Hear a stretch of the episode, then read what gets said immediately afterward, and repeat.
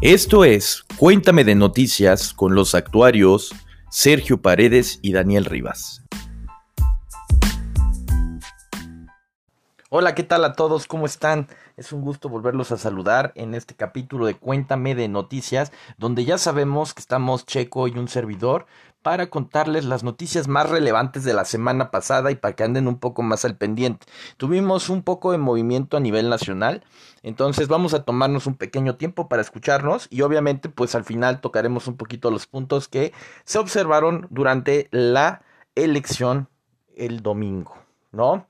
Que también fue, es una parte muy importante para nosotros como ciudadanos. La primera noticia que tenemos es que la Secretaría de Hacienda y Crédito Público estima que en cuatro o cinco meses la aviación mexicana podría recuperar la categoría 1 bajo los estándares internacionales fijados por la Administración Federal de Aviación Civil ya que se está trabajando en solventar las observaciones que pues ya sabemos que alguna vez nos hicieron y que nos bajaron de categoría, ¿no? Al impartir la conferencia magistral virtual Perspectivas Económicas de México 2021, organizada por la Universidad Veracruzana, Gabriel Llorio, subsecretario del ramo, señaló que el rol de Hacienda en este asunto es coadyuvar con la Secretaría de Comunicaciones y Transportes a fin de recuperar la calificación desde la experiencia de que México ha estado atendiendo las ratificaciones crediticias del soberano. Llorio dijo que la degradación de la aviación mexicana categoría 2 no tiene un impacto inmediato en la inversión en este momento, ni en la programación de vuelos o boletos vendidos. Señaló que si no se atiende sobre todo en las asociaciones estratégicas de las aerolíneas, el funcionario explicó que la calificación no quiere decir que sea inseguro viajar a México más bien, la calificación es sobre el regulador mexicano al que se le hicieron 24 observaciones que tienen que ver con la capacidad de monitoreo de la seguridad de las aerolíneas en el sentido de estar estandarizado con Estados Unidos. El subsecretario añadió que la implicación que esto puede tener es, por ejemplo, que los viajeros a veces hacen transbordos en algún aeropuerto y como los protocolos están alineados en los tres países del bloque Norteamérica, los pasajeros no tienen que sacar sus maletas ya que las aerolíneas se hacen cargo de ello por los protocolos de seguridad. Y esa es nuestra primera noticia. Eh, pues, si tenemos algún avance más adelante, pues se los estaremos contando. La segunda noticia que tenemos con ustedes es que el presidente Andrés Manuel López Obrador anunció este viernes que la, que la compra de la refinería en Deer Park, en Texas, eh, se realizó gracias a los recursos que se obtuvieron de recuperar el control de los fideicomisos del Consejo Nacional de Ciencia y Tecnología, por sus siglas CONACIT, en conferencia de prensa, dijo que la cancelación de los fideicomisos dejó a México unos 60 mil millones de pesos. Agregó que con ese dinero se reinició la construcción de la coquizadora de Tula y ayudar a los damnificados por las inundaciones para la compra de enseres a miles de familias que resultaron afectadas, entre otros proyectos. En octubre del año pasado se aprobó la eliminación de 109 fideicomisos para trasladar a la Secretaría de Hacienda el manejo directo de los recursos. Entre estos estuvieron más del 60%, más de 60 del CONACIT, la compra de la refinería en Houston, pues por parte de Pemex, se dio a conocer el 24 de mayo. Esta adquirió la otra mitad con la que contaba por 596 millones de dólares. Eh, pues ya sabemos de dónde salieron los recursos del fideicomiso para el CONACYT, del cual cancelaron. Eh, yo siempre he dicho que siempre tenemos que eh, aportar muchísimo dinero a la ciencia y la tecnología y más si estamos en México y que no tenemos mucha inversión en estos ámbitos. Creo, y es importantísimo que se les invierta muchísimo en ciencia y tecnología. Si no, vamos a depender completamente de los otros países y no vamos a poder crecer como país en estos dos rubros. Pero bueno. El tercero, y es un poco largo, el precio promedio de la canasta básica que se puede adquirir en supermercados registró una ligera reducción durante mayo, al registrar un incremento anual del 5.8%, cifra inferior al 6.3% observado en abril, reveló un reporte del Grupo Consultor de Mercados Agrícolas, con información de la Procuraduría Federal del Consumidor, Profeco. Este precio promedio se obtiene al evaluar los precios de las principales tiendas de autoservicio de la Ciudad de México, Guadalajara y Monterrey. De manera desagregada se pudo observar que Monterrey fue la ciudad que presentó el mayor incremento de precios, con una inflación anual del 6.4%, aunque esta cifra fue inferior al 7.8% observado durante el mes previo. Para Guadalajara, El incremento de precios se ubicó en 5.8%, mientras que para Ciudad de México se encontró en 5.1% a tasa anual. Los productos que más golpearon a los bolsillos de los consumidores mexicanos siguen siendo los del pasillo del sector pecuario, o sea, aves, carnes, lácteos, entre otros.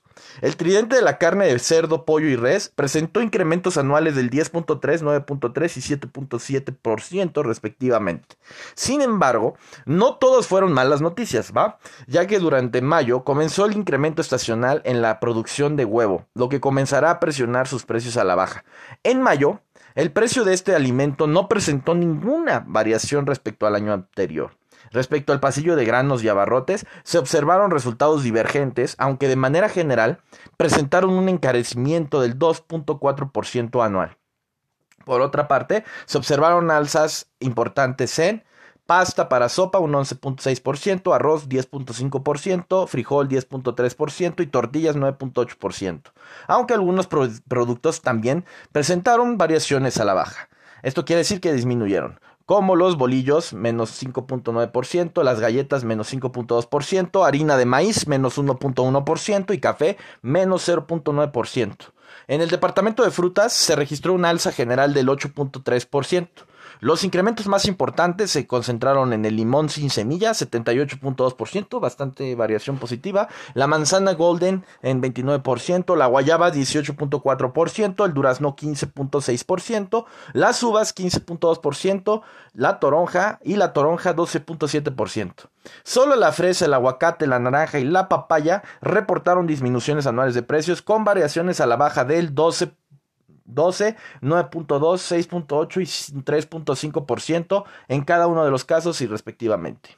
Finalmente, el, el, consumo de hortalizas fue el más benéfico para, para tu cartera durante mayo, ya que reportaron un decremento del 5% a tasa anual. Diversos productos presentaron considerables reducciones de precio como el jitomate bola menos 35.2%, el chile serrano menos 31%, el jitomate saladet menos 28.6%, la cebolla menos 28%, la calabaza italiana menos 22.5%, el chile poblano menos 14.9% y la papa blanca con menos 9.5% entre otros productos. Y esta es la información sobre los precios de los productos y este, vimos los aumentos y las diminuciones de cuáles fueron los que más afectaron a nuestra cartera y los que menos. Por si de repente vas al súper y dices, oye, este incrementó, ¿por qué estoy gastando de más? Bueno, pues hay algunas variaciones por ahí positivas, otras negativas, de lo cual podemos notar que pues las cosas han ido subiendo, ¿no?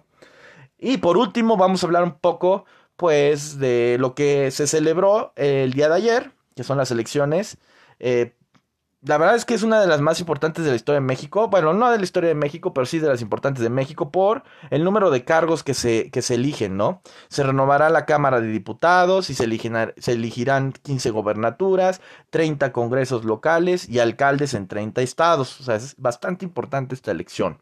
La Comisión de Quejas y Denuncias del Instituto Nacional Electoral ordenó el, día de ayer retirar las publicaciones de una serie de influencers y actores en favor del Partido Verde, dado que violaron la veda electoral. Ya vimos, este, pues hay algunos influencers hablando, ¿no? De por quién iban a votar o todo, pues al ser figuras públicas y que tienen muchos seguidores, pues al igual que como los partidos, no puedes estar diciendo, oye, yo voté por este porque es como una campaña electoral hacia el partido, ¿sale? Eh, no sé qué tan qué tan este, violar, está violando a, la veda electoral, yo desconozco, pero lo creo muy, muy lógico, ¿no? otro, otro incidente que se vio, al menos en la mañana, eh, la elección local en el municipio de La Yesca, Nayarit, fue suspendida por, porque 20 casillas electorales no pudieron ser instaladas debido a, la presencia de manifestantes. Bueno, entonces se, lo tuvieron que suspender, ¿no? Ante la falta de condiciones por, pues, pues ya que estaban manifestándose, pues, pues ahí andaban mucho, mucho, este, mucho relajo. Eh, otra, otra, otra cosa negativa es que ante la falta de condiciones por diversos actos violentos que se vivieron al arranque de la jornada electoral, también fueron suspendidas las elecciones en Santa María Xadani, en Oaxaca. Entonces, eh, la Guardia Nacional detuvo a 10 personas. Y pues a mí me queda más que felicitar a todas las personas que votaron este, el, día de ayer, porque pues este, hay que alzar nuestra voz y hay que, y hay que pues elegir a nuestros representantes, ¿no? Al menos, este, pues, si eres parte de un estado donde se tuvo que elegir a alguien, pues lo mejor es alzar tu voz. Aunque, mm, basado en mi propia opinión, bastante subjetiva, es algo lamentable y triste que tengamos que elegir candidatos que realmente es una burla para nosotros. Y ahora los dejo con Checo para que nos cuente un poco las noticias internacionales. Muchas gracias Rivas por todas las noticias nacionales que nos contaste, creo que noticias muy interesantes la verdad esta semana. Y bueno, ¿les parece si nos vamos a la sección de noticias internacionales, donde empezamos a hablar de vacunas, pero de desigualdad de vacunas? Porque aunque en tan solo seis meses en Estados Unidos ya se ha vacunado a más de la mitad de su población, en muchos otros países siguen sin poder controlar los brotes de COVID-19. Hay que recordar que la mayoría de las vacunas se han ido a los países más ricos y solamente 12 países han vacunado al más del 20% de su población. Mientras, mientras tanto, los lugares más pobres, específicamente de la región de Asia y Sudamérica, no están teniendo tanto acceso a las vacunas, lo que significa que su recuperación económica va a ser mucho más lenta que la de Estados Unidos o lugares con más poder. Y bueno, vamos a hablar ahora de cadenas de producción, ya que recordemos que ha habido un desabasto de muchísimas cosas, no de papel de baño como creíamos al principio de la pandemia, pero bueno, sí ha habido desabasto de gas natural, de papas, de catsup, de chips y muchos otros productos en los últimos meses. ¿Y esto por qué se debe? Se debe a que muchas economías se están abriendo, la demanda está aumentando y muchos productores que no estaban creando tantos productos se están quedando cortos en la oferta. Y bueno, seguiremos viendo qué pasa con estos desabatos, porque bueno, recordando nuestras clases de economía, entre menos producto haya y más demanda haya, ¿qué va a pasar? Pues que todos los productos se van a empezar a encarecer y esto nos lleva a la famosa inflación.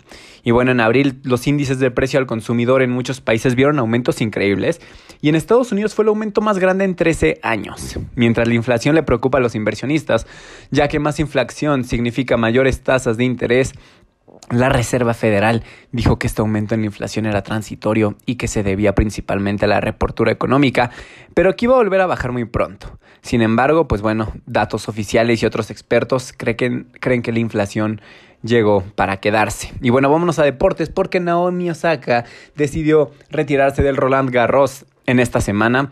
Y bueno, todo empezó el fin de semana pasado cuando Naomi Osaka comentó que no iba a dar ninguna conferencia de prensa durante todo el torneo. ¿Por qué? Porque dice que las conferencias de prensa son malas para la salud mental de los jugadores y que les mete mucho más presión. Y bueno, el domingo de la semana pasada tuvo una multa en un torneo por 15 mil dólares por no asistir a una conferencia de prensa después de un partido. Y hubo pues opiniones de, divididas. Muchos deportistas la apoyaron y otros comentaron que era parte del trabajo y aunque no le gustara lo tenía que hacer. Naomi se retira comentando que necesita un tiempo fuera de las canchas, que está sufriendo una, depresión desde que ganó el US Open del 2018 donde le ganó a la ex número uno del mundo, Serena Williams. Y bueno, en tan solo sus 20 años empezó a caer mucha presión sobre ella, diciendo que iba a ser la siguiente superestrella del tenis. Y bueno, vámonos a hablar de nacimiento y tasas de natalidad, porque el lunes el gobierno chino anunció que las parejas ya van a tener permitido tener un tercer hijo, esto buscando que el aumento poblacional crezca un poco más. Recordando que el gobierno chino puso restricciones familiares desde 1980, cuando solo permitían que las parejas tuvieran un hijo por familia. Esto con el fin de disminuir el aumento poblacional. Y bueno, después en el año 2015 relajaron estas medidas y permitieron que la gente tuviera dos hijos, pero actualmente se dieron cuenta que necesitan que aumente la población urgentemente. Y bueno, Hubo 12 millones de nacimientos en China en el 2020, 18% menos que en el año 2019 y es el cuarto año consecutivo con decrementos en la población. Los expertos creen que el pico de la población va a ser de 1.4 billones y va a ser en el año 2025. Y bueno, ¿esto por qué importa? Porque bueno, una este, una población que está teniendo incrementos negativos o decrementos, tiene muchos problemas. ¿Por qué? Porque menos bebés significa que va a haber menos trabajadores en un futuro y eso hace que todo el apoyo, digamos, todo lo que se tiene que pagar de impuestos y de apoyos para poder mantener a los adultos mayores, etcétera, tengan que aumentar. Entonces, bueno, es por eso es que es tan importante pues estudiar todo esto de las tasas de de nacimiento. Y bueno, ¿qué les parece si cerramos la semana con mercados financieros? ¿Por qué? Porque esta semana volvieron las famosos meme stocks, las acciones de los memes. Y bueno, para los que no lo recuerden, son las acciones de empresas como GameStop, GME, AMC, los cines, BlackBerry y bueno, muchas otras compañías más. Y bueno, esta semana todas estas acciones volvieron a tener retornos espectaculares.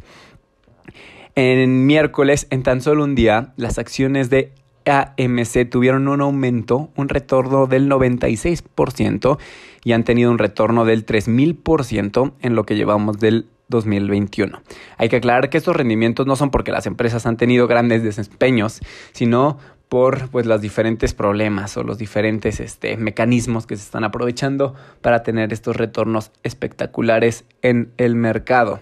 Y bueno, debido a pues la subida de los precios de esta acción, el fin de semana pasado, AMC vendió aproximadamente 230 millones en acciones. Y, y, bueno, mientras tanto, así les fue a, los, a las acciones de los memes, pero mientras tanto, los índices cerraron la semana cotizando en 4.230 el S&P 500, 13.814 Nasdaq, 34.756 el Dow Jones. Y y de igual forma, recuerden que también los índices eh, estuvieron a la alza esta última semana. Y bueno, esperemos que tengan muy buen lunes, muy buen inicio de semana, eh, fin de semana de elecciones aquí, aquí en México. Y bueno, nos estamos viendo muy pronto en el siguiente Cuéntame de Noticias y en el siguiente Cuéntame de Finanzas. Gracias.